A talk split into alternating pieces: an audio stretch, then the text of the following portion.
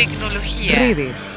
Ideas. Desarrollo sustentable. Historias. Comunicación. Comunicación. Entrevistas. La otra mirada.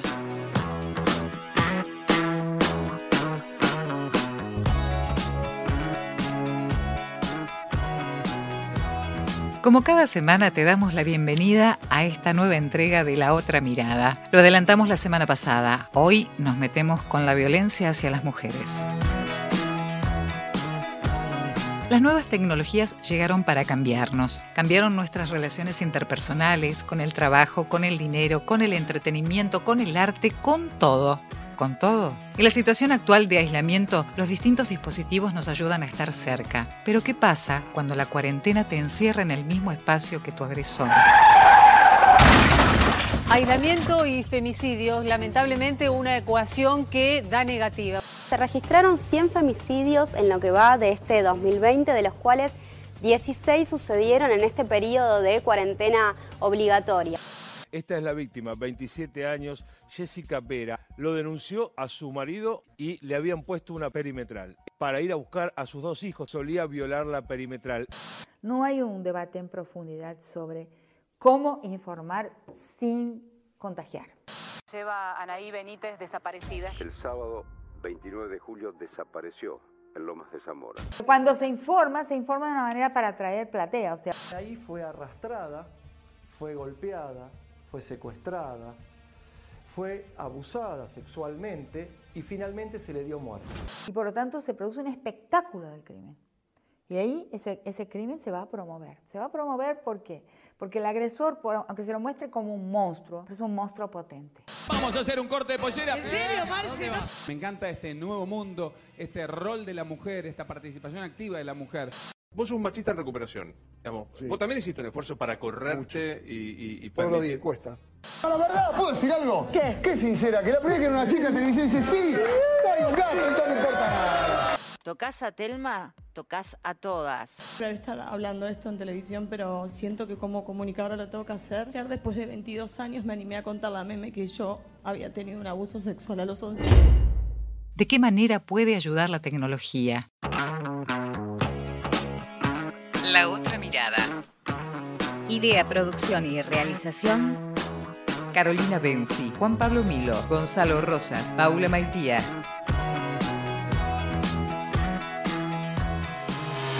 ¿Estás ahí? Ya vuelve la otra mirada. Encontranos en Instagram, Facebook y Twitter en arroba la otra mirada. Seguimos con la otra mirada.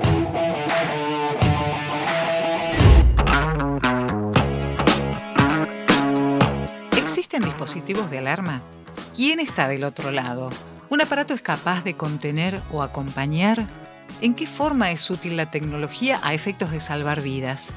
Nuestra intención es brindar algunos datos que puedan ser útiles a la hora de pensar qué herramientas tenemos para combatir estas violencias y en general para desarrollarnos en la vida cotidiana. Fernando Serega es de Salta, una de las provincias con más casos de violencia de género. Tiene un bar y nos cuenta cómo surgió la idea de crear la aplicación Ángela Te Cuida. Todo se inicia hace dos años. Primero habíamos creado un protocolo de seguridad para poner en el baño de, de un bar que tengo, que es un protocolo básicamente que lo que hacía es prevenir cualquier situación riesgosa para mujeres en el lugar. Ponete que estabas con una pareja que se puso violenta o conoció a alguien a través de las redes sociales, algo que es tan común, y esa persona muchas veces no sabe, no sabe cómo salir de la situación. Mm. Entonces lo que le dábamos era una herramienta para poder escabullirse sin problema, básicamente. Diciendo una contraseña, todo el personal del lugar sabe cuál es la contraseña, preguntaba por esa persona y nosotros lo que hacíamos era primero tomarle todos los datos, llamábamos un remis de confianza y la mandábamos a la casa. Básicamente eso era el protocolo. Y como tengo una empresa de software, dijimos, a ver, podemos ir mucho más allá, es casi inmoral teniendo la posibilidad de hacer cosas, no hacerlas, ¿no? Bueno, a través de, de la empresa empezamos a pensar cómo podíamos llevar a la práctica primero buscamos a ver si había alguna aplicación para, para la prevención de violencia de género, la realidad es que no había nada a nivel mundial, y empezamos a, a ver cómo podíamos ayudar. Terminamos en, esto que es Ángela Te Protege, que es una aplicación que hoy está disponible únicamente para eh, Android y más o menos en un mes, un mes y medio largamos nuevamente Ángela con más funcionalidades y disponible para todas las plataformas. Y lo que tiene básicamente son dos funcionalidades, principalmente un botón antipánico que contrario a lo que pasa normalmente con los botones antipánicos, ahora cuando vos vivís una situación de riesgo que casi siempre son intrafamiliares, los botones antipánicos que primero hace falta una orden de la justicia para que te lo den, esos botones antipánicos se comunican por radio y nunca funcionan, esa es la realidad. Entonces dijimos, todo el mundo tiene acceso a un teléfono, un smart. Lo que hacíamos era, a través de esa pulsación del botón antipánico, le avisas a todo tu grupo de seguridad y de ahí se arma un grupo, si vos activas el botón antipánico, se arma un grupo con todas las personas que, que vos determinaste como grupo de seguridad. Con todas esas personas se arma un grupo, un chat, donde ellas deciden a ver quién está más cerca, eh, se comunican entre ellos fácilmente, sin salir de la aplicación, ver cuál es la, determinación a tomar. Son las personas que te cuidan básicamente este, las que van a tomar la determinación de qué hacerlo. Y por otro lado tiene una función que se llama vuelta a casa segura, que lo que permite es activarla cuando vos estás regresando desde la facultad, desde la casa de un amigo, o saliste a bailar o lo que sea, cuando estás regresando a tu casa poder activarlo y se desactiva una vez que llegaste a tu casa. Pero a las personas que vos determinás les avisa todo el recorrido hasta llegar. La otra mirada, 11 86 91 1108.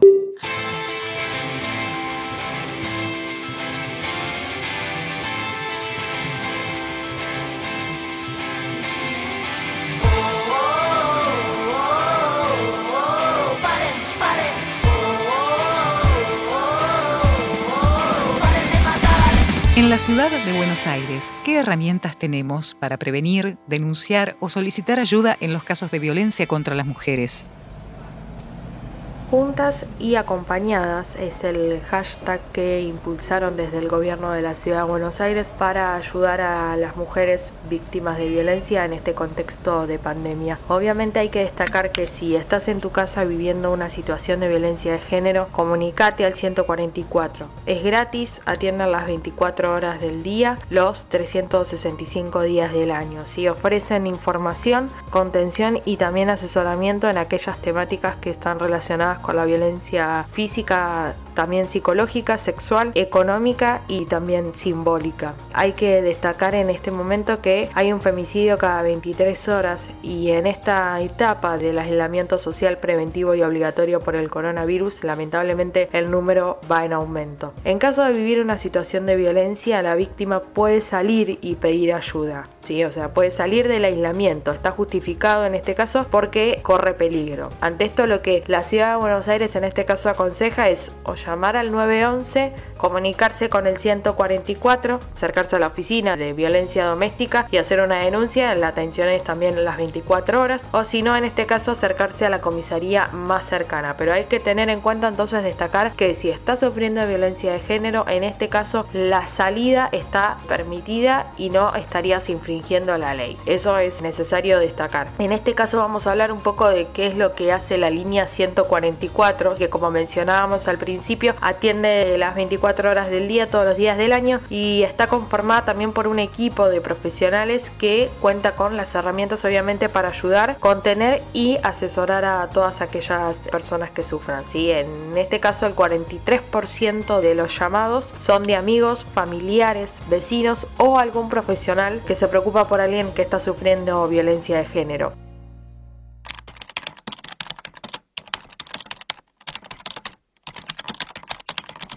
En este contexto también que estamos viviendo por el COVID-19, lo que hizo la ciudad de Buenos Aires es lanzar un servicio que se llama Chat de la Ciudad y que obviamente es por esta situación que estamos atravesando resulta muy difícil para muchas mujeres, incluso diríamos hasta imposible también llamar al 144 y entonces lo que ofrece este chat de la ciudad es obviamente una herramienta que permite mantener la confidencialidad de la mujer, que ésta puede chatear con un operador hablar o también directamente avisarle para que lo que hace la operadora en este caso es directamente comunicar al 911, ¿sí? O sea, este chat de la ciudad viene a ser como un intermediario entre lo que viene a ser la víctima de violencia de género y el 911. Lo que hay que también destacar son los centros integrales de la mujer, que en este caso en cada comuna de la ciudad de Buenos Aires hay un centro integral de la mujer al cual se puede acercar la persona y pedir ayuda directamente. Además está lo que es el asesoramiento legal especializado y gratuito. ¿sí? Normalmente se brinda una atención personalizada, pero como siempre recalcamos, en este contexto de, de pandemia, los vecinos también pueden comunicarse con las guardias pasivas de manera remota todos los días de 10 a 16 horas. Son 15 los centros integrantes de la mujer que hay actualmente en la ciudad de Buenos Aires, uno en cada comuna. Esto es necesario destacarlo. ¿No sabés qué hacer este fin de semana? Quédate escuchando La Otra Mirada, que tenemos un plan para vos. tenemos un plan para vos. Seguimos con La Otra Mirada.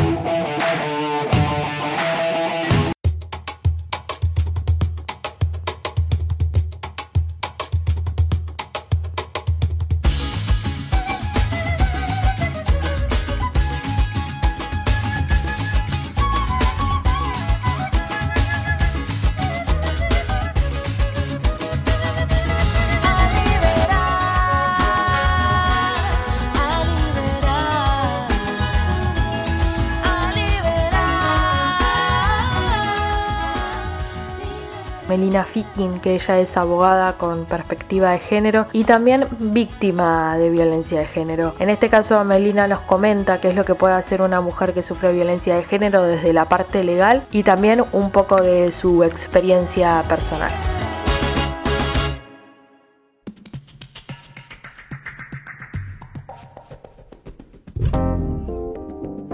El avance del movimiento feminista claramente impacta en que las mujeres hoy en día empiecen a decir, che, esto no está bien, o esto que me pasó es violencia, y en ese momento capaz no lo reconociste o lo trataste distinto. Obviamente hay que tener en cuenta que todas las personalidades de las personas son distintas. La perimetral es una medida cautelar que sale y dice, no, bueno, cumplimos, tenemos la perimetral, pero durante todo ese tiempo no tienen contención y protección por parte de quien deberían tenerlo. La perimetral es de 300 metros donde la persona se encuentre. Trabajo, casa, si yo vivo un bar y esa persona llega, se tiene que ir y demás. Pero esa persona ya conoce dónde te moves, qué haces y demás. Y no siempre vas a estar acompañada. Y capaz va a esperar el momento donde vos te encuentres sola para volver a ejercer violencia. La perimetral sirve como para que capaz una persona que no escaló a niveles tan altos de violencia ponga un freno. Pero para que el que escaló a niveles de violencia alto es solamente para seguir fomentando violencia. En la medida que obviamente la, la víctima no tenga un resguardo de una fuerza policial como debería ser en esos casos. Sobre todo cuando se trata de personas que fueron acuchilladas, violadas, que terminó en un hospital, no sé, una semana internada y demás. Esas personas, aparte de la perimetral, deberían tener una policía que esté en la puerta de su casa y que la acompañe durante el tiempo que sea necesario. Figura del femicidio, obviamente, nace recién en el 2011, cuando se aprueba en el 2012, y empezó también con una mutación de lo que era un crimen pasional, que encima lo iban por un lado la emoción violenta, ay no, una relación tormentosa y bueno, lo encontró que lo engañaba y la mató. Y no, no es así, que lo encontró que lo engañaba y la mató. La mató porque es un violento.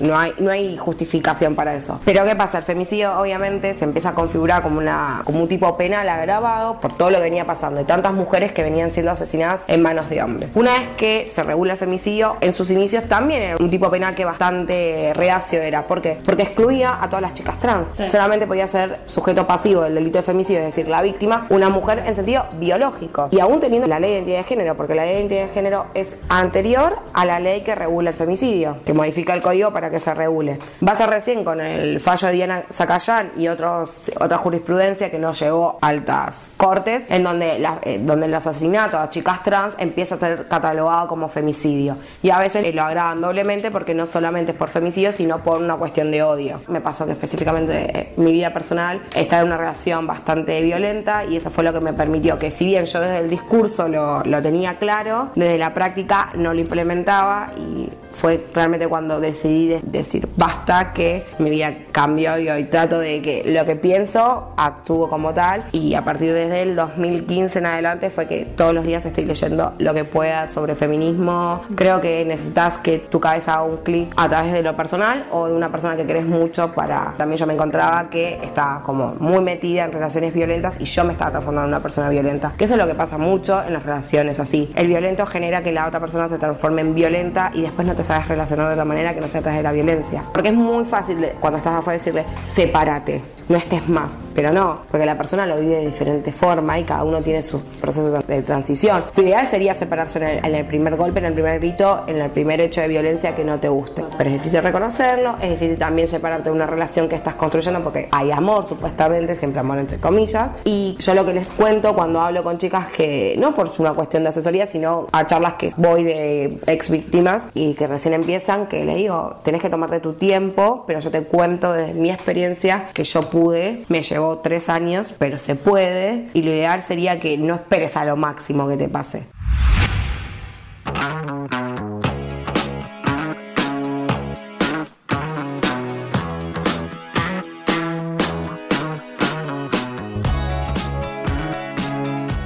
Luego de la llegada de la cuarentena por la pandemia de coronavirus, el Ministerio de Mujeres, Géneros y Diversidad de la Nación lanzó la campaña Barbijo Rojo.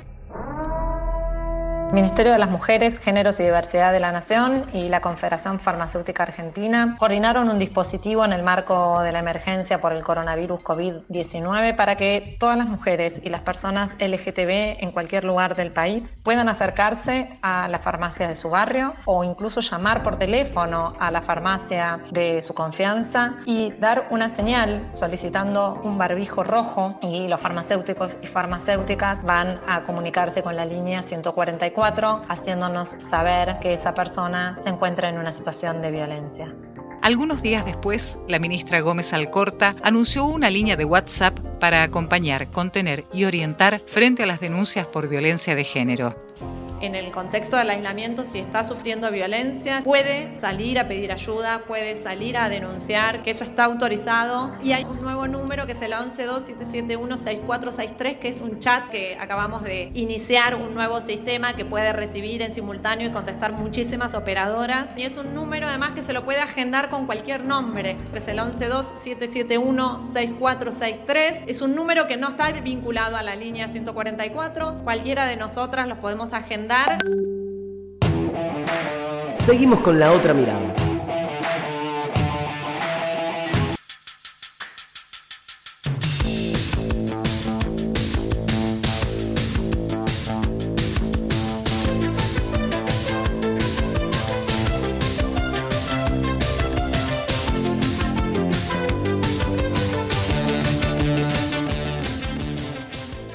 El fútbol femenino sea profesional, no todos los clubes disponen de los recursos para pagarles un sueldo a las futbolistas, siquiera parecido a lo que cobran los jugadores masculinos, sumado a que hay instituciones que no los pagan y como remuneración les dan apenas para saldar sus viáticos. Esta es otra forma de violencia de género, donde las instituciones no le dan el debido respaldo e importancia a la proyección del deporte y, como consecuencia, los medios masivos de comunicación no lo ven rentable a la hora de transmitirlo. Pero la violencia más clara se ve cuando los jugadores maltratan a sus parejas, las golpean, denigran y muchos medios e instituciones no hacen nada manteniendo la impunidad del jugador para que éste siga desarrollando su trabajo. Con la llegada de las redes sociales esto cambió. Ahora las mujeres maltratadas escrachan a sus parejas, hacen visible esta violencia y lo hacen a través de la internet. El caso más cercano en el tiempo es Sebastián Villa, jugador de Boca Juniors, en donde su expareja publicó en su perfil de Instagram fotos suyas en las cuales está con el labio cortado, moretones en los brazos, haciendo cargo al jugador de él. A partir de estas imágenes comenzó un proceso judicial que todavía no concluyó. El episodio de Agustín Rossi también incluye a las redes sociales, donde su pareja hizo pública la violencia generada por el actual arquero de Lanús a través de Facebook. No llegó a ninguna medida determinada por algún juez y Rossi siguió jugando normalmente. Otro caso que vamos a mencionar es el de Barrios, Fabra y Cardona. Esto ocurrió en 2018, donde los tres pertenecían a Boca Juniors. A través de WhatsApp se filtraron audios donde se escucha a Cardona intentando arreglar de alguna manera la violencia ejercida hacia las mujeres que habían invitado previamente a su departamento. Con estos audios comenzó un proceso judicial que terminó en la absolución de los colombianos de la causa y les permitieron seguir jugando. Cabe destacar que tanto Boca Juniors como Lanús no tienen protocolos en caso de violencia de género. Episodios como los nombrados anteriormente hay decenas, cientos de casos que no salen a la luz o que, si lo hacen, los clubes no hacen nada más que aislar al jugador por el bien propio de la institución durante una fecha o dos. La impunidad que generan los medios masivos de comunicación, sumado al patriarcado instalado en la sociedad, en donde es más importante un partido de fútbol que el estado físico o mental de las mujeres, está muy marcado.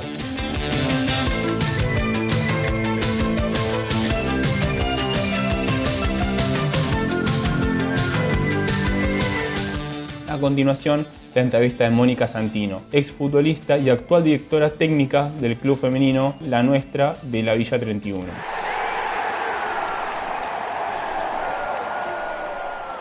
Y cuando decidí ser directora técnica, lo que quería era, bueno, todas esas injusticias que vivía como jugador, tratar de equilibrar la balanza un poco, desde algún lugar. Y a la Villa 31 llegamos a mm, finales del 2007 con la idea de abrir un espacio de fútbol para mujeres porque lo creíamos necesario, porque creíamos que el fútbol era el deporte que elegían los chicos. Ahí empezó nuestra historia, ligada a que una mujer, sea cual sea su edad, pueda romper esos mandatos culturales que nos hace solamente tener responsabilidades en el ámbito doméstico, pero nunca ejercer el derecho al juego y todo lo que ocurre con eso, ¿no? Entonces, en tres años de trabajo, hoy podemos hablar de un cuerpo técnico entero de mujeres, desde educadoras populares, entrenadoras, entrenadora de arquera, preparadora física y un inmenso mar de pibas, de más de 100 pibas, desde los 6 años hasta algunas casi de 50, que juegan al fútbol, lo disfrutan eh, y a partir de eso entienden que pararse en la cancha como la vida es eh, lo que nos lleva a pensar que tenemos una gran herramienta para erradicar la, la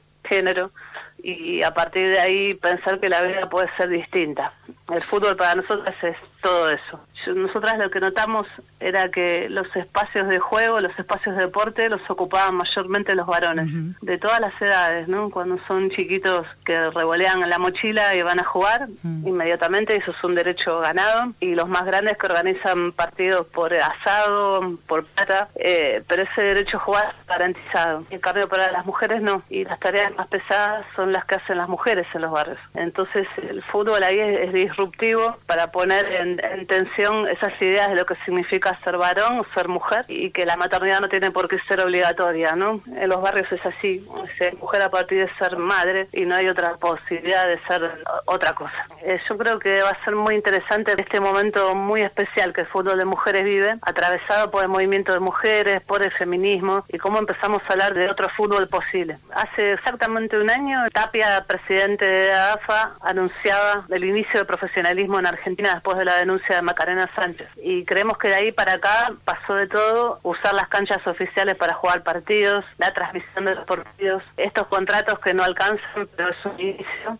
Eh, un muy buen papel de la selección argentina en el último mundial. Falta sí, un montón, pero creo que estamos empezando a hablar del fútbol desde las mujeres, desde una perspectiva de género es diferente en relación a que los, los varones lo pudieron practicar siempre y siempre fue un deporte de ellos. Cuando vos nacés y te tiran una pelota en la cuna prácticamente y si no juegas al fútbol no serías tan varón, digamos, hay ahí otra posibilidad de, de, ser, ¿no? En relación al fútbol. Eh, se te considera deportista de que sos muy chico. Cuando te dijeron siempre que podés correr, que podés eh, saltar, que el espacio público es tuyo, nosotras ahí corremos con desventaja. ¿No sabés qué hacer este fin de semana? Quédate escuchando La Otra Mirada, que tenemos un plan para vos. Que tenemos un plan para vos.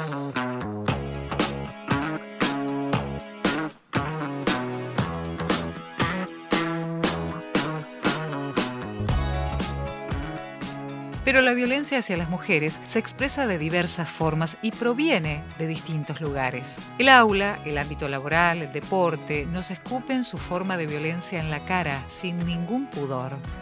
Belén Torres es docente de robótica educativa, programación y tecnologías de información y comunicación de primaria y secundaria en ORD. Lucía Capón es ingeniera en informática de la UBA, trabaja en FDB haciendo aplicaciones de distintos tipos. Mujeres que se desempeñan en ámbitos mayoritariamente masculinos nos dan una muestra de esas otras violencias.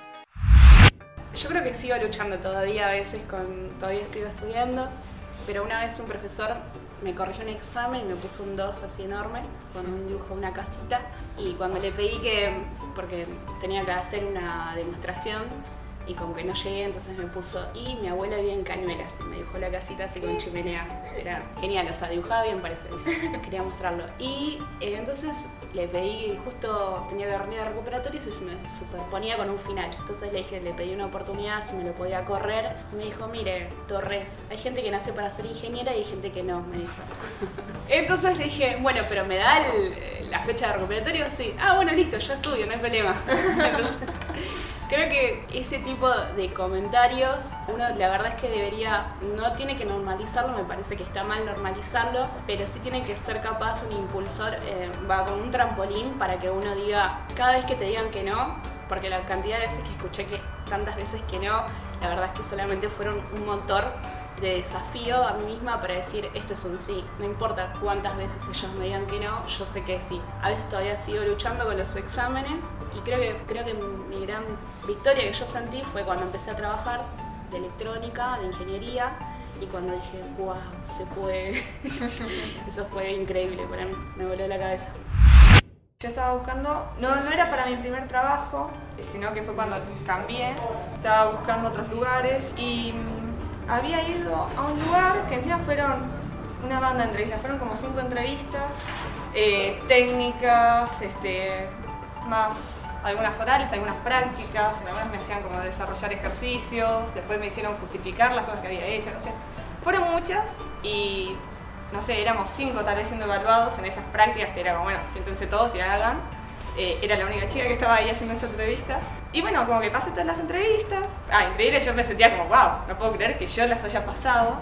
Y resultó que una vez que había pasado todas, me dicen, bueno, te vamos a estar eh, avisando en un mes. Un mes en general, como, me llamás para el preocupacional y listo, ya está, arranquemos. Este, me tenés un mes acá parada sería. Este, pero después me volvieron a llamar, después de un poquito más de ese mes, y me dijeron, no, bueno, te queríamos contar que todavía eh, tenemos la oportunidad para vos para que entres.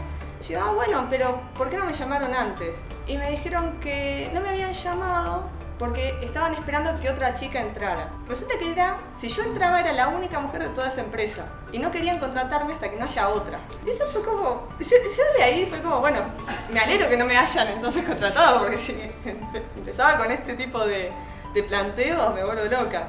Para mí eso fue una barrera, porque significa que no me querían contratar, a menos que haya otra chica. Y a la otra chica, que supongo que habrían, estarían por contratar y por eso me volvieron a llamar, yo no sé si le dieron el laburo o no. Y solamente porque yo no entré. Es un horror, es como le, le cagaron el trabajo a alguien para mí. El pasado mes de abril fue trágico. El machismo en su expresión más extrema asesinó a 29 mujeres en nuestro país por el solo hecho de serlo. Sabemos que las violencias de género se expresan de muchas formas, a veces sutiles, otras extremas como en el caso de los femicidios, que lamentablemente son cotidianos. Las muertes que hoy lloramos nos pueden hacer reflexionar sobre dos cuestiones. La primera, sobre las políticas penitenciarias, las facultades discrecionales de los jueces y su responsabilidad frente a la violencia de género y por otra parte sobre qué tipo de sociedad permite que una joven sea violada y asesinada por el solo hecho de ser mujer. En nuestra sociedad el odio, la discriminación y el desprecio hacia las mujeres todos los días aceita los engranajes para que la violencia continúe ejerciéndose, muchas veces con impunidad y en silencio. La justicia como cualquier organización social reproduce los mecanismos machistas y la gran mayoría de las veces no garantiza los derechos de las mujeres ni las protege frente a la violencia machista. Quienes defendemos los derechos, la dignidad y la vida de las mujeres, nuestras vidas, sabemos que el trabajo es duro, sabemos que el trabajo es arduo, pero hay que hacerlo ya. Creemos que la eliminación de las violencias de género es una responsabilidad colectiva, una responsabilidad social, y que vos, que ahora nos escuchaste, también sos parte de la solución.